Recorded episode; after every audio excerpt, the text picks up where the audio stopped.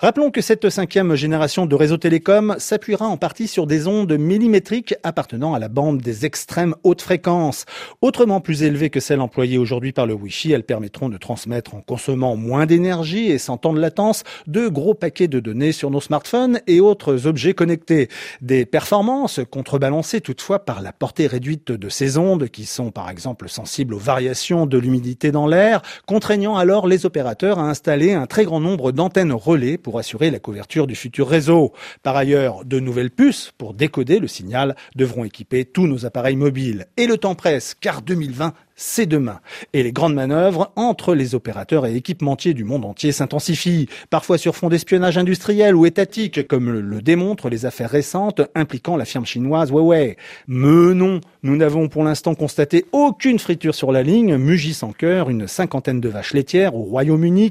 Pour ces bovines privilégiées, le futur est déjà dans le pré. Les colliers qui les équipent sont reliés en 5G à un réseau local privé qui a été installé par l'américain Cisco. Ce dispositif leur offre une totale liberté de mouvement, ouverture automatique des portails de l'étable, robot de brossage personnel pour se refaire une beauté, distribution de fourrage à la demande ou encore la possibilité de choisir lors de la traite. Les vaches de la 5G vont et viennent là où leurs sabots les mènent et au gré de leurs envies. Nous testons la capacité du nouveau réseau à transmettre les données de nos capteurs beaucoup plus rapidement sans passer par le PC de la ferme et une connexion Internet trop lente, argumentent les promoteurs du projet. Leur objectif est d'identifier de nouveaux usages pour ce très haut au débit mobile et d'en faire bénéficier tout le milieu rural. Espérons toutefois que l'installation de la 5G en ville tiendra également les mêmes promesses, car de futurs usagers déçus risquent alors de parodier une citation attribuée à Alphonse Allais, journaliste et écrivain français de la belle époque, en estimant qu'on aurait peut-être dû construire les réseaux télécoms à la campagne,